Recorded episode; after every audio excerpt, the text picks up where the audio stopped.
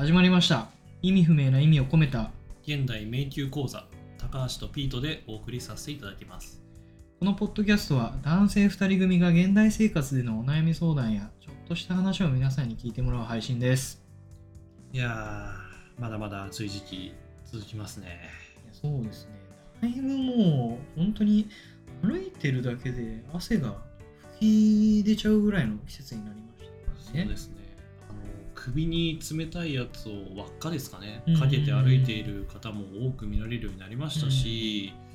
私自身うちわを持って仰ぎながら歩く生活が続いていますね。うん。なるほどなるほど、はいそういえば全然これまたあの雑にちょっと話をはい。転換させますが。はいはい。高橋さんは今まで結局何社経験してきたんでしたっけ？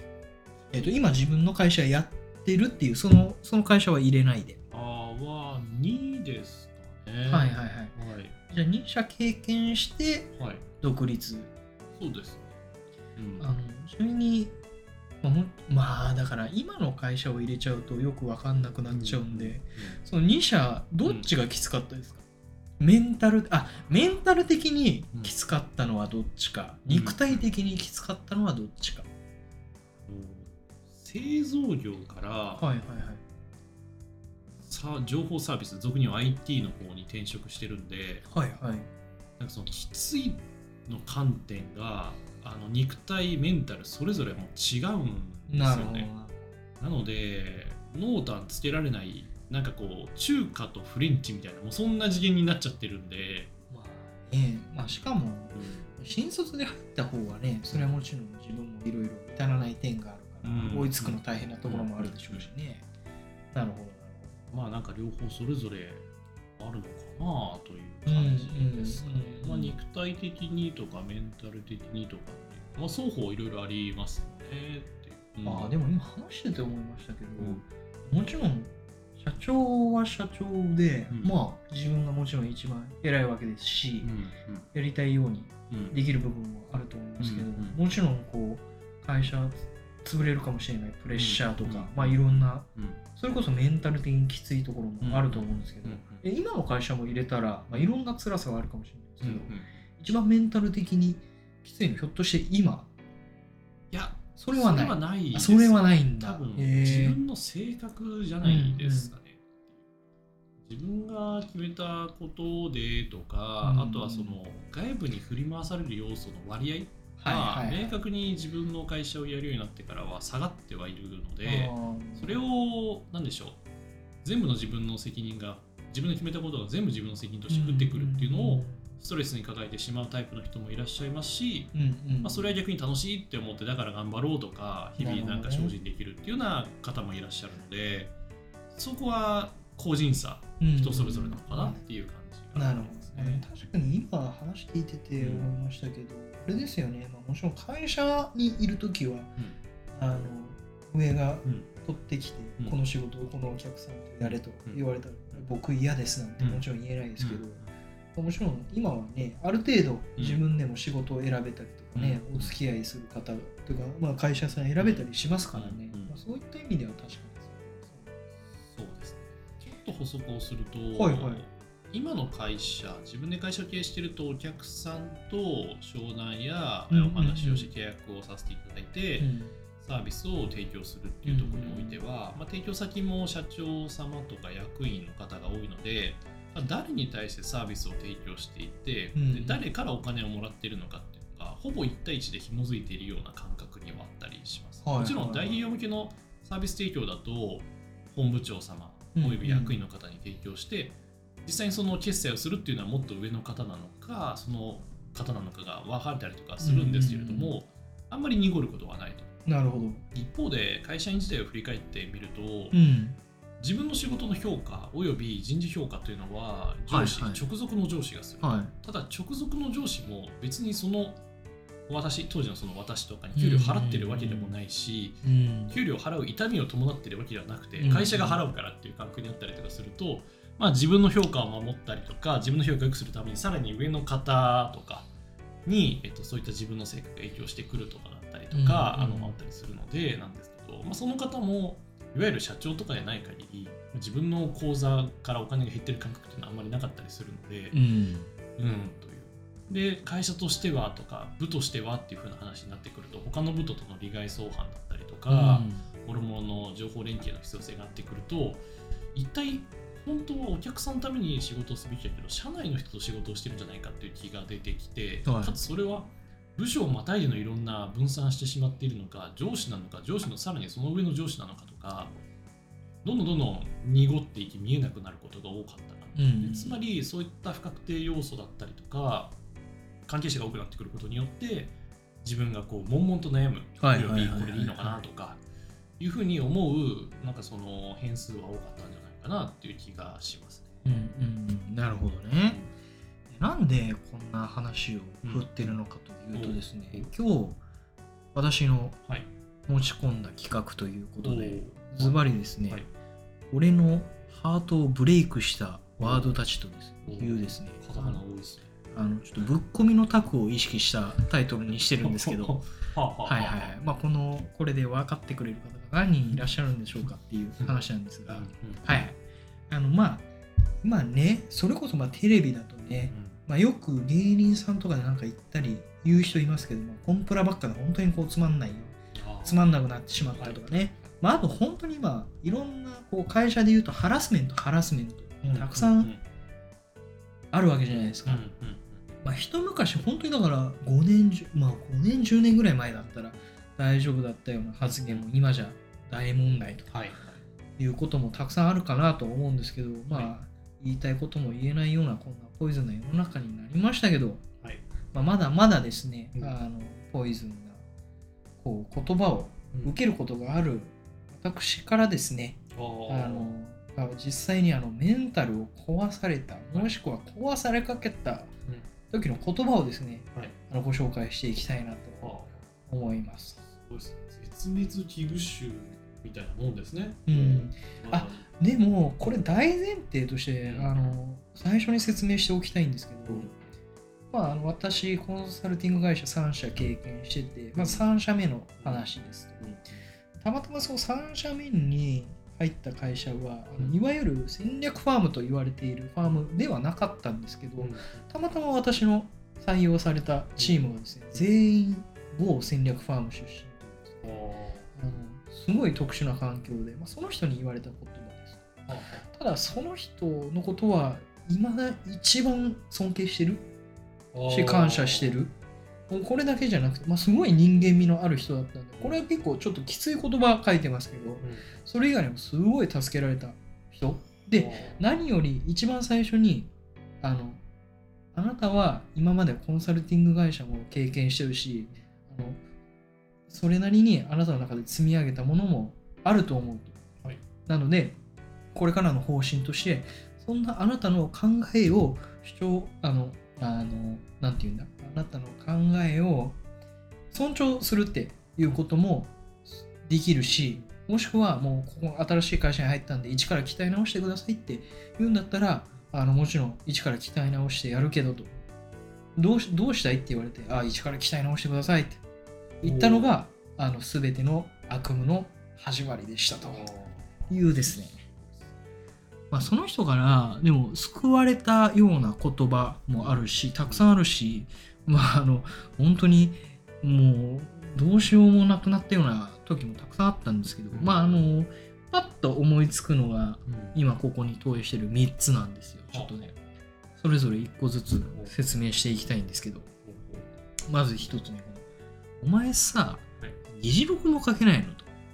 おいうここなんですよ。原文そのままっすか？はい。そうです。おなるほど。あのねこれどういう状況だったかというと、はい。まあ会社に新しく入ったばっかで、はい。まあ、まだプロジェクトの説明とかもちゃんと受けてない状態と、まあでもちょっとあのも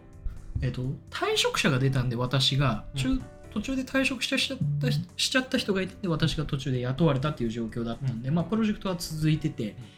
でお客さんの割と偉いあの部長の人に説明しに行くようなシーンとかで、まあとりあえずまあまだ内容とかも分かってないでしょうからあの議事録だけ取っといてと言われてまた書きましたと。うん。で見せました。で言われたのが、お前さ議事録も書けないのと。この言葉なんですよ。何を、まあ、何を言われたかっていうと、まあ結構でも議事録って会社によってスタイル人とかによっても結構スタイル分かれると思うんですよで私があの、ま、その前にいた会社とか前の前の会社でよく書いてたようなやつは、まあ、ToDo とそれに至った主なあの内容うん。なぜその ToDo に至ったかみたいなやつだけこう箇条書きで書いとけみたいな、うんまあ、そういう議事録だったんですよ。でその人はもうとりあえずひたすらもうストーリーが重要だと。だもうぜ全部それまでの議論を全て書くと、ああ、うん、そうそうそうそう誰が何を言ったのかうん。なんでこの発言が言ってななんでこの発言になったのかみたいな。っていうのをだから本当にもう議事録を通して全て分かるようにする。で1時間の、えー、と打ち合わせをしたら大体もうぎワードで67枚ぐらいいくかなぐらいの分量を書かせる。っていう人でまあまあそれで私が全然まあその水準というかまあそういうその人が求めるのには議事録は書けてなかったんでこれをまあ言われたということなんですけどこれだからすごいなんでこう結構自分の中で ダメージあったかっていうと確かにでもその人の言う通りだなと。俺仕事できると思ってたのにマジで議事録も書けないのかと。うんいうそのショック。おこれ結構ねきつかったんですよね。いや本当におっしゃる通りですみたいなででもその後すごいのはこの人、ーうん。あのもちろんそれでも私こう議事録まあ力ないなりに書いてその人に見せたのが多分2日後ぐらいだったんですよ。で見せてその人に全然ダメじゃねえかと。あれも書いてないしこれも書いてないしこれも書いてねえじゃねえかと、はい。なんでだと。すいません。いらないと思っちゃいました。なんでだよみたいな話をしてもういいわ俺やるわとだからこれお前議事録が書けねえのかと。いいわ俺やるわって言われてその人その場で何も見ないでずペタペタペタペタってもう議事録書いて、もうおそれでもうおしまいっていう。だからその人全部頭の中に入ってるんですよ。すげえなこの人と思って、っうんなるほどなていうね話ですね、うんうん。あれじゃないですか。最初から鍛え直すという話あったうんっていうのは、一旦全てをぶち壊してからの、うんうん。もう一回再建していくみたいな。俗に言う洗脳チックなうん。流れがなくもないのかなと思って僕は聞いては。まあね。そう。あるあるっちゃあるあるですようんうね、んうん。そうなんですよ。うん。まあでもその人にその言われたいやもうストーリーが重要なんだっていうのはすごいあその人にここには書いてないんだけどあそうだったんだって思った言葉としてあのその人にまあそういう注意を受けてからまあ議事録はまあこう実際にあった会話の中でちゃんと全部書くようにしましたと。でその次のタイミングでその、まあ、次の機会にその人に見せましたと。お前これおかしいだろと。文脈としてつながってないだろこれじゃんみたいな。いやいやでも私ちゃんと聞いてこの通り言ってましたよみたいな。お前なみたいな。い言ってたことそのまんま書いてどうすんだよみたいな、うん文脈としてお前そんな言い間違うことだってあるんだから文脈としておかしかったら自分でもう作るんだよみたいなことを言われて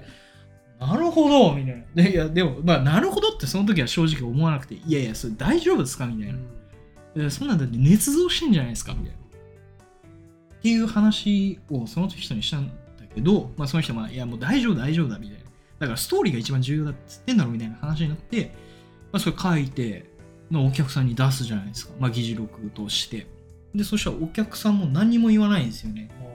なぜならだってストーリーとしてストンとして頭の中、まあ、自分の中に落ちるように綺麗にストーリーとしてつながってるからうん。細かいちょっとした言い間違いであるとかなんかちょっとしたなんか整合性が取れてないところとかがないからないや私こんなこと言ってないですよみたいな。全く言われないんですよ。うんなるほどねと思って。だそこから私はあの発言内容を多分にあの捏造するようにしてますけど。ダメじゃないですか。いや重要なところはあれですよ。まあ、うん、でも特にやっぱりこう接続詞の部分とかね。自分で結構。とかすなわちっていうところが逆説じゃないのになんで純説になってんだろうな、うんとかね。ではあるもののとかね。そそういうところですかね、まあ、捏造するっていう、まあ、言い方は悪いですけどね。自分で作るところとしては。そこをやっぱり接続詞をすごい意識するだけで議事録ってすごい変わるかなって思いますけどね、なるほど。まあお客さんが議事録を見てなかったっていう説もないんですか？何も言われなかった。ああいやいや。でもその後も全然その何回も、まあ、同じスタイルで書くようにしてますけど一回も言われたことないですからね、ああそうん、だからそれはそうなのかなって感じがしてますけどね。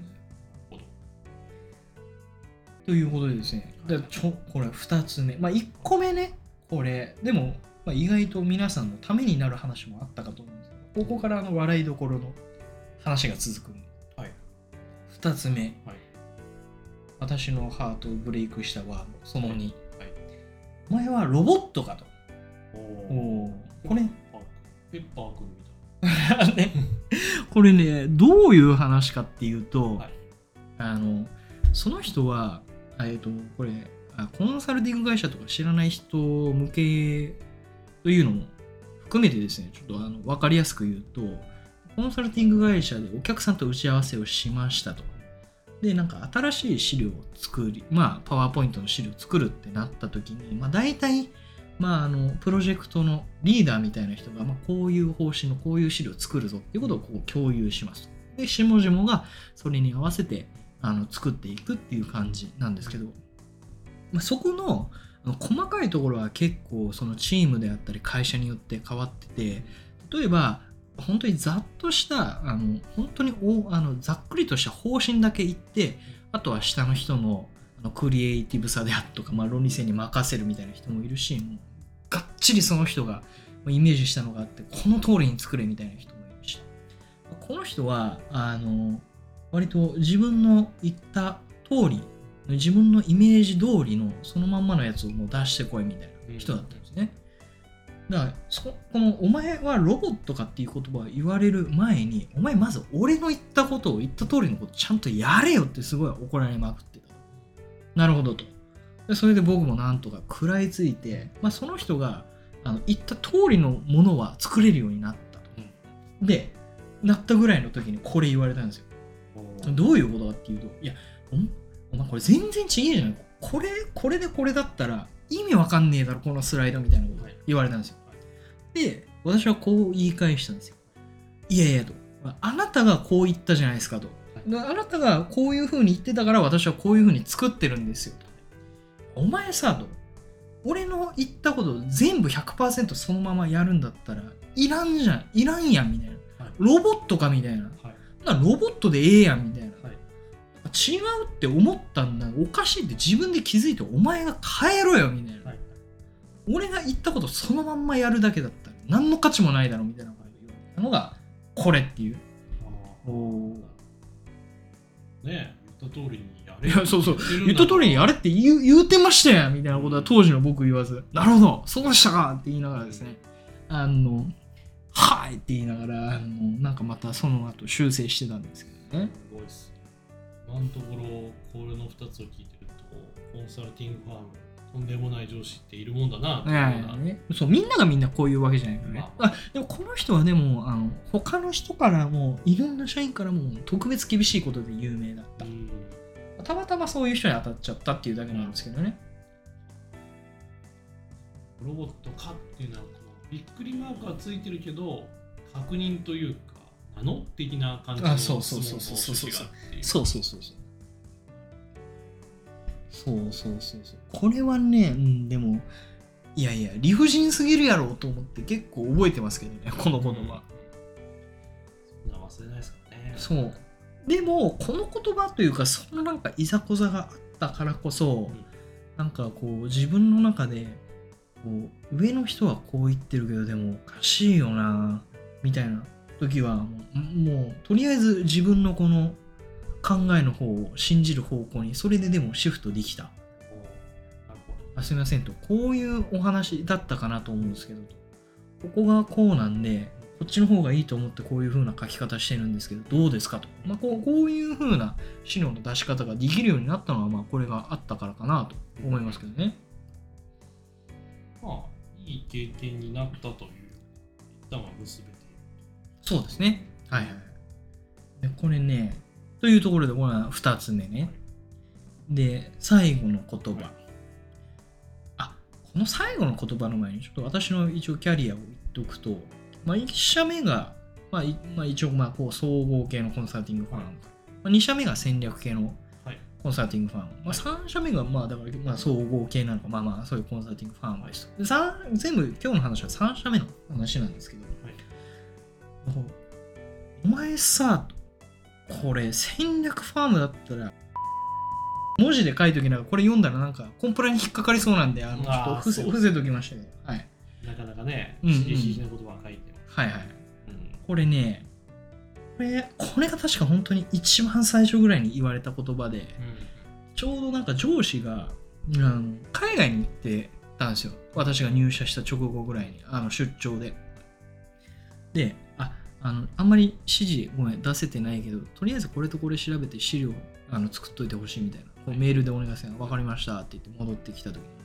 見せた時に言われた言葉がこれだ。